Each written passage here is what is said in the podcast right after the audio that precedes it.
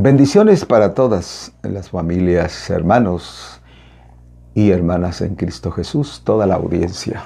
Bendiciones para todos. Privilegio de compartir con ustedes.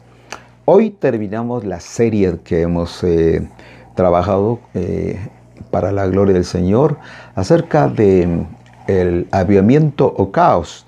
Tal vez no dimos todos los datos porque es demasiada la historia para hacer todo un pues un comentario de eh, exegético y exhaustivo de la historia de la iglesia, pues tenemos que tomar demasiado, demasiado eh, puntos de la historia para tener todo un contexto.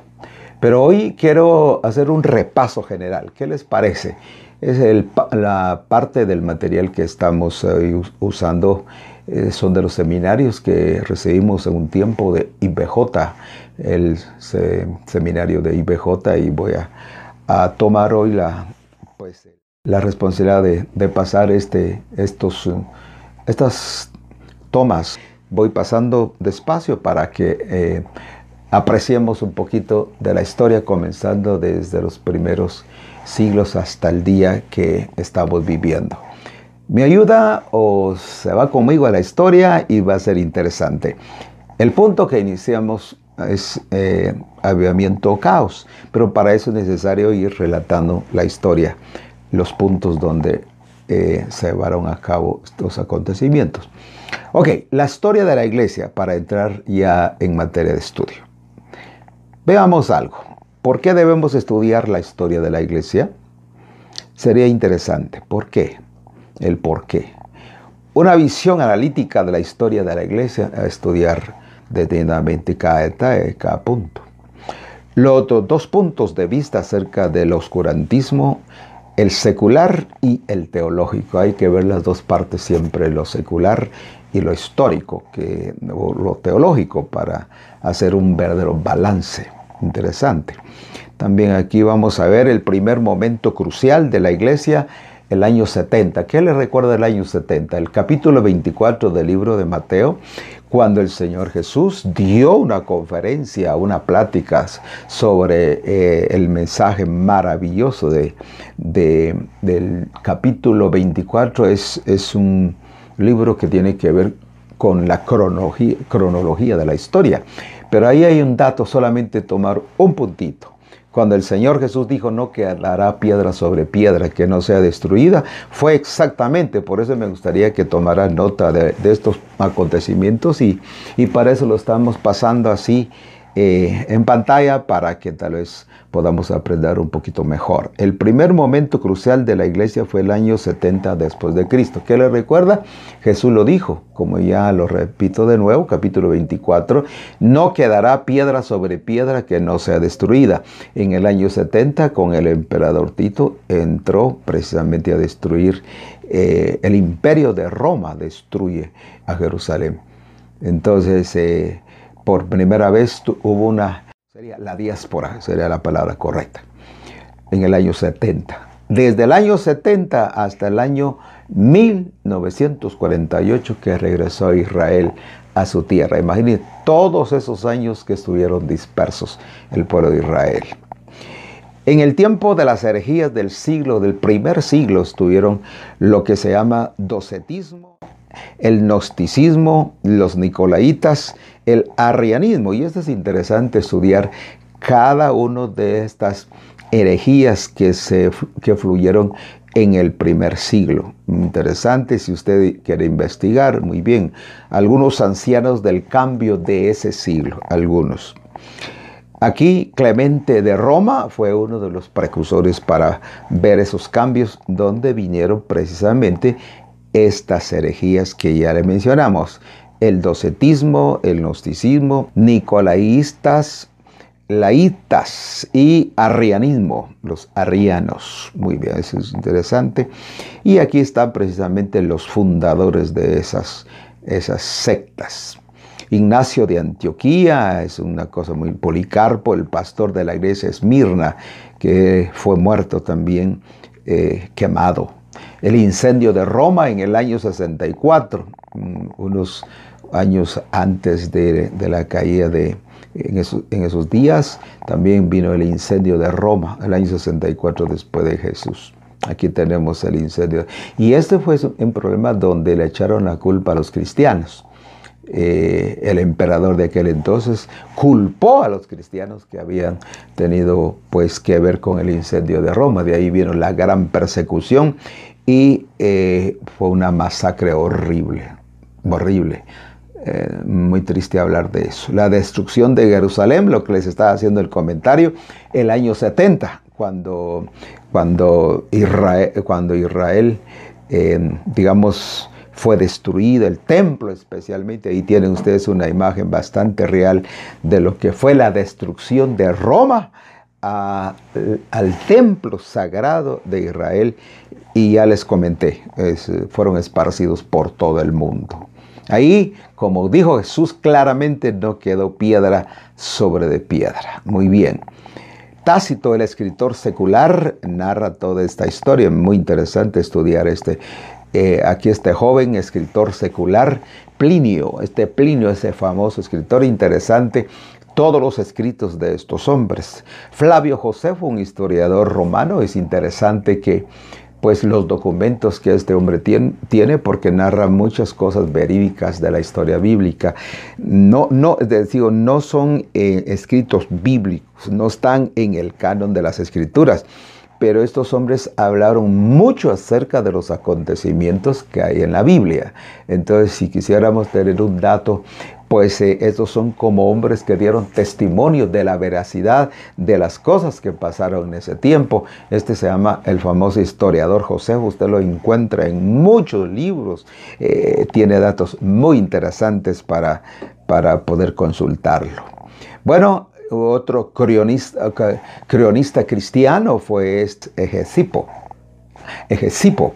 Este, en el tiempo que estamos hablando, la verdad, suscitó numerosos defensores que lucharon contra las herejías ateas, no solo por medio de las refutaciones escritas. Entre estos sobresalió Egesipo, de cuyas palabras no hemos valido eh, no hemos eh, valido repetidas veces para establecer por medio de su tradición ciertos hechos de la era apostólica.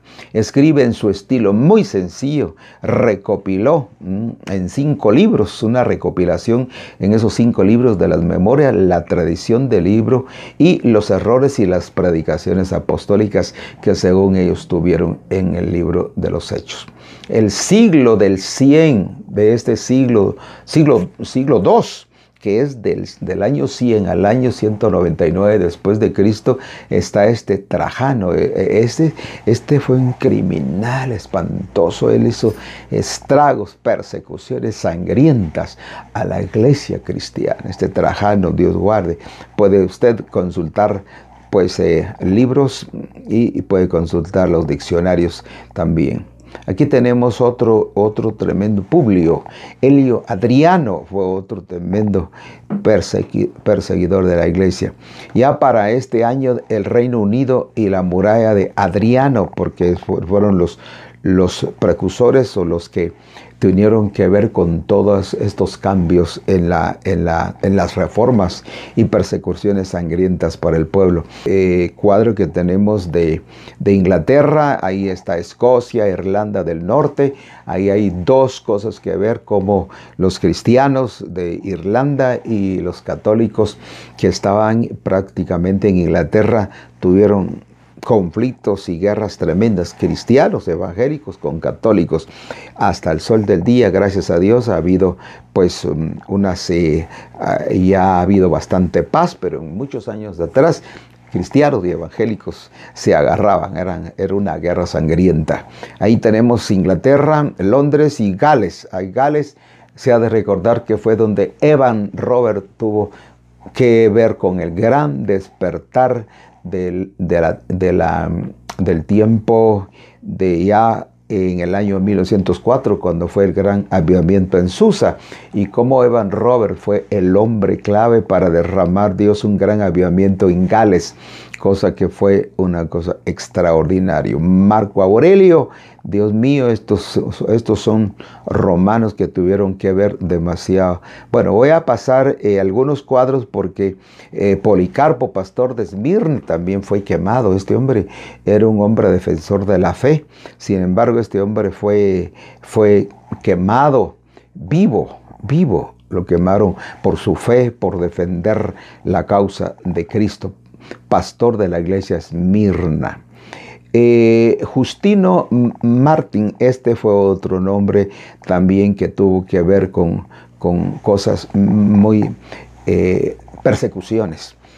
Los, el montanismo, este montanismo tenía que ver precisamente con ya cuando los hermanos fueron perseguidos, se iban por, por las montañas, perseguidos, eh, predicaban una nueva, eh, estos, estos que eran como ermitaños, eran los que se consagraban a solas en la soledad, en las montañas, por ahí, estos predicaban una nueva era venían cambios, la nueva era, eran pentecostales extremistas, demasiado radicales, eh, tenían un evangelio, un evangelio bastante, bastante legalista y eran extremadamente legalistas y, extremadamente radicales en el concepto de la santidad. Predicaban extremos doctrinales predicaban la serofagia, practicaban el ayuno fuertemente, la abstinencia de relaciones conyugales, procuraban la persecución y el martirio, negaban el perdón a los reincidentes y ponían la profecía al mismo nivel de las sagradas escrituras. Profecías que ellos daban o que estudiaban las relacionaban siempre con las sagradas escrituras. Pero en fin, en el tiempo del montanismo vemos todas estas cosas que pasaron ahí. Irene, obispo de León, esto, este es interesante. Eh, como también ya vemos aquí parte de la historia de lo que pasó en Francia, los grandes hombres que Dios levantó, como este Irineo. Eh, también para el siglo 3, del año 200 al año 299 después de Cristo, comenzó en Roma el, domina, el dominando los cristianos siendo perseguidos, la teoría que la tierra era el centro, los godos, los godos y los francos aparecen, el imperio romano comenzó a debilitarse, disputan eh, la disputa de Tertuliano, ahí viene bastante. Este Tertuliano era un hombre que discutía demasiado las escrituras, exponía mucho, este Cipriano también, eh, este otro Novaciano, todos estos eran escritores y Orígenes también, este, este tenía muchas, eh, muchas ideas doctrinales importantes, pero debatían. Todos esos hombres que estoy mencionando eran hombres que debatían demasiado las escrituras. Mm. El monasticismo de habla de, de, los monasterios fue del año 270 después de Cristo. Este Antonio Abad eh, surge la idea de que al meterse uno allá secretamente buscando a Dios por las montañas, de ahí viene precisamente los monasterios y, también viene en eh, eh, la parte del misticismo donde se supone que estando a solas uno, uno puede buscar más a Dios y tener más comunión con Él. Sin embargo, ahí estaban precisamente los malos pensamientos 200 años después de Cristo.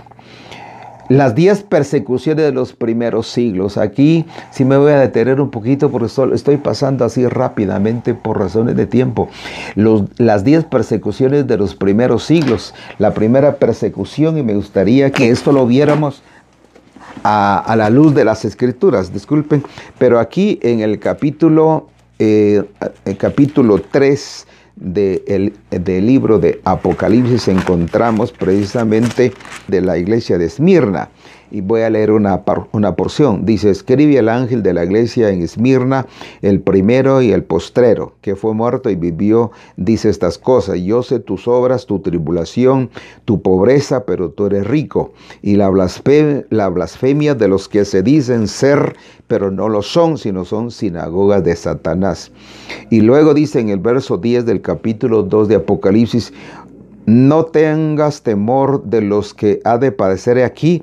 El diablo ha de enviar a alguno de vosotros a la cárcel para que seáis probados y tendréis tribulación de diez días.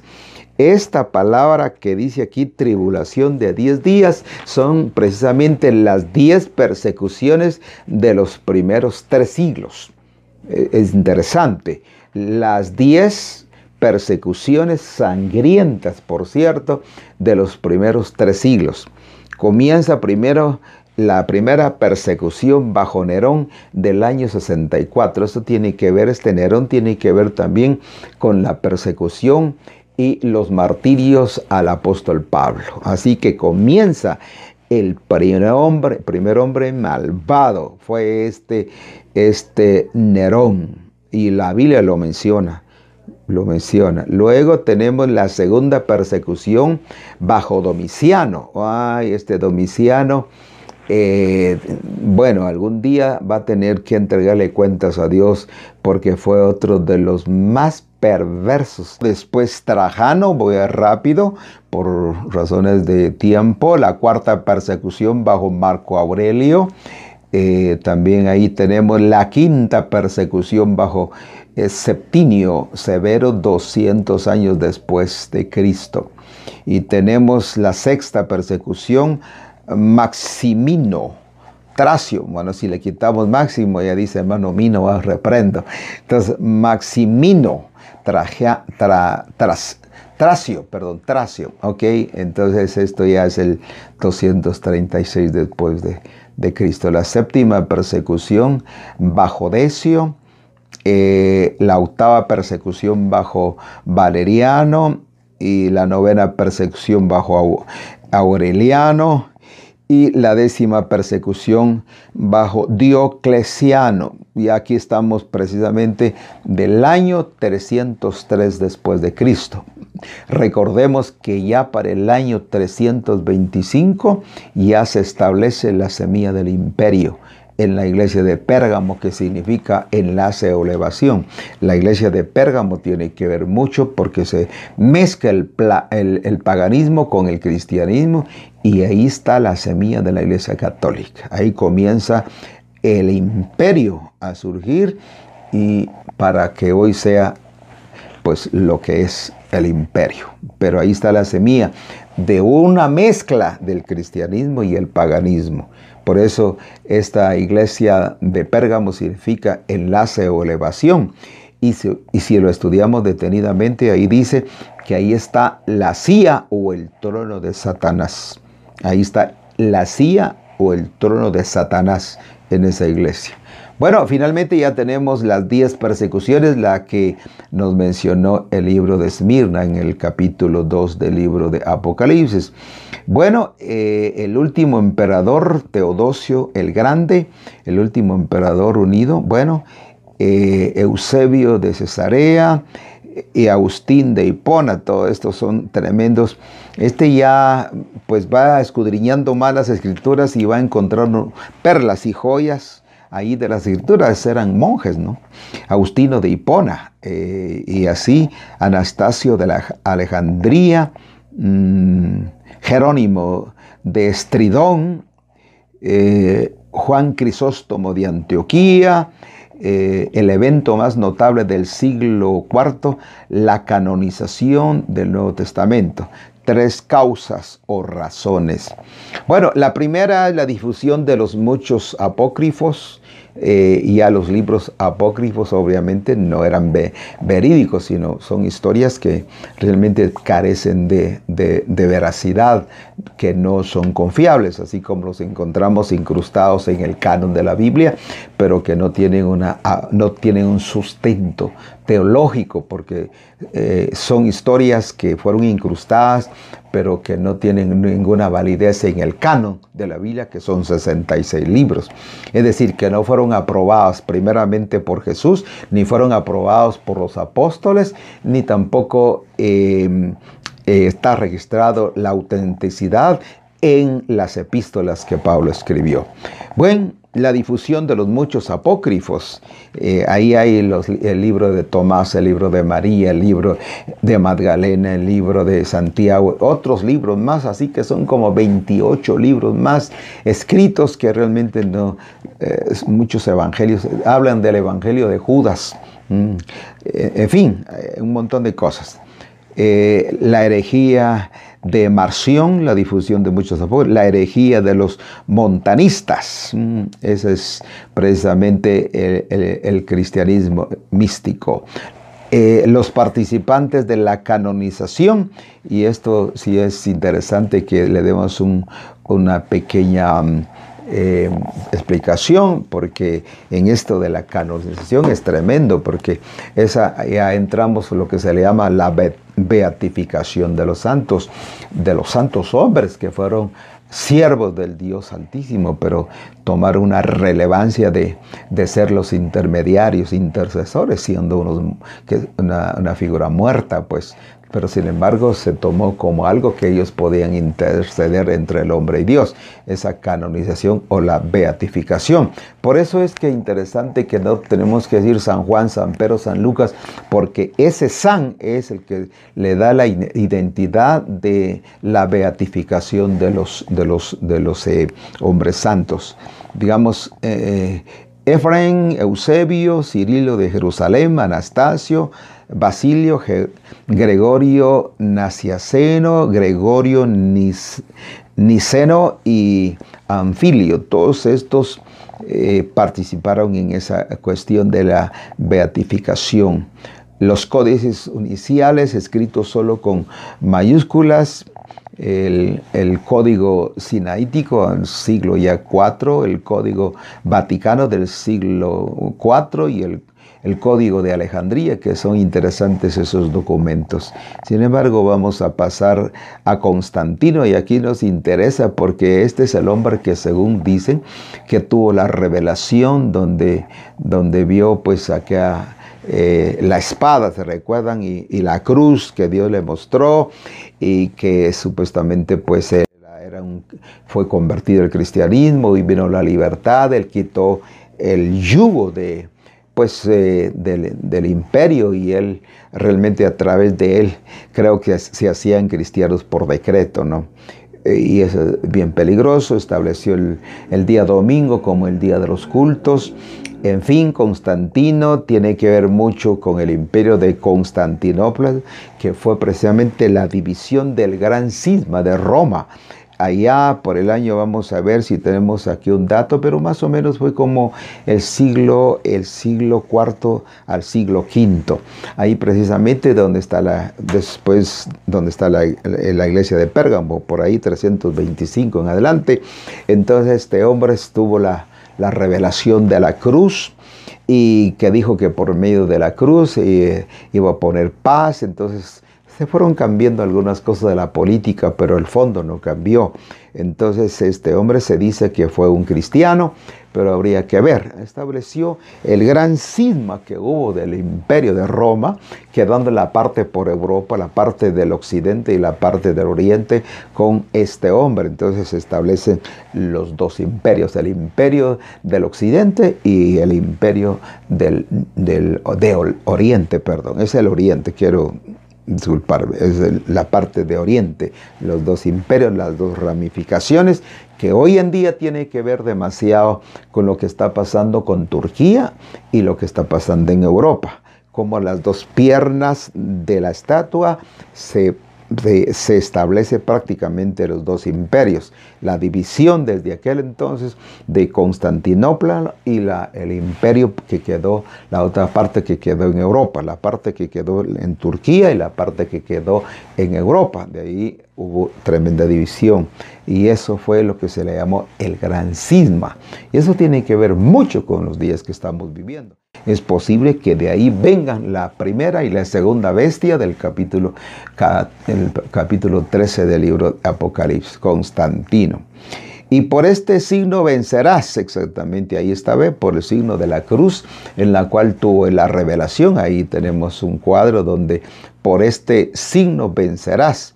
Y estableció pues algunos cambios, algunas reformas, pero el fondo en sí no cambió. Me parece ser que en ese tiempo los cristianos se hacían por decreto, una mezcla del cristianismo y de la política y nada, que tiene, nada tiene que ver la religión y la política. Bueno, sigamos viendo aquí eh, la Madonna Sixtina, ese cuadro que, bueno, hay mucho que hablar, la gran ramera del Apocalipsis, y entramos al capítulo 17 del libro de Apocalipsis, Eusebio de Cesarea, tenemos Anastasio, otro escritor que refutaba también las escrituras, aquí tenemos ya para el siglo V, eh, del año 400 al año 499, y aquí vienen algunos acontecimientos muy interesantes. Los godos, los visigodos, los vándalos y los unos, unos, o junos o unos. Bueno, que Dios nos ayude si, si estamos mal en esto. Pues. Sucesos relevantes del siglo V. Nace el sistema feudal, interesante, aquello de del tremenda, eh, eso se puede ver cuando uno estudia, estudia ciencias políticas, y por cierto, me dediqué a estudiar un tiempo ciencias políticas, donde está el minifundio y el latifundio y el feudalismo y toda esa cuestión, eh, es serio. Nace el sistema feudal, los feudales en Europa, va, qué tremendo. La iglesia de Roma reclama ser la cabeza, aquí ya comenzamos a ver algunos puntos doctrinales. El catolicismo romano se extiende a los francos, el imperio que gobernó, en, ¿cómo se llama? España, los francos. Mm, muy bien. Eh, el Papa Inocencio, 401, el Papa Inocencio, ya hablamos, ya imagínense ustedes los primeros papas la conversión de Agustín de Hipona. Ah, este es interesante. Y terminemos aquí con Tertuliano, eh, Patricio el apóstol de Irlanda. Muy interesante toda la obra cristiana que hacía en aquel entonces. Era un hombre que supuestamente, pues eran los monjes que llevaban el Evangelio. Este es interesante estudiar la historia de lo que pasó en Irlanda. Creo que hizo una buena obra. Ellos tenían algún grado de revelación pero obviamente no tenían toda la revelación. Justiniano, y terminamos hoy, la iglesia de Santa Sofía en Constantinopla. Eh, esto fue lo que vino a ser un problema en estos días. ¿Se recuerdan ustedes eh, ese nuevo templo que se inauguró allá en, precisamente en Turquía? Santa Sofía, mm, si no estoy mal. Eh, eh, es, es, interesante lo que está pasando. Ahí en Constantinopla fue precisamente en Turquía, Estambul, donde hoy se conoce, y ahí se estableció este imperio. Por hoy dejamos aquí y ya vamos al, a, ya prácticamente qué número de video tenemos hoy. Este es el número 7 y terminamos con el número 8. Eh, Muy bien, ya regresamos. Que Dios los bendiga.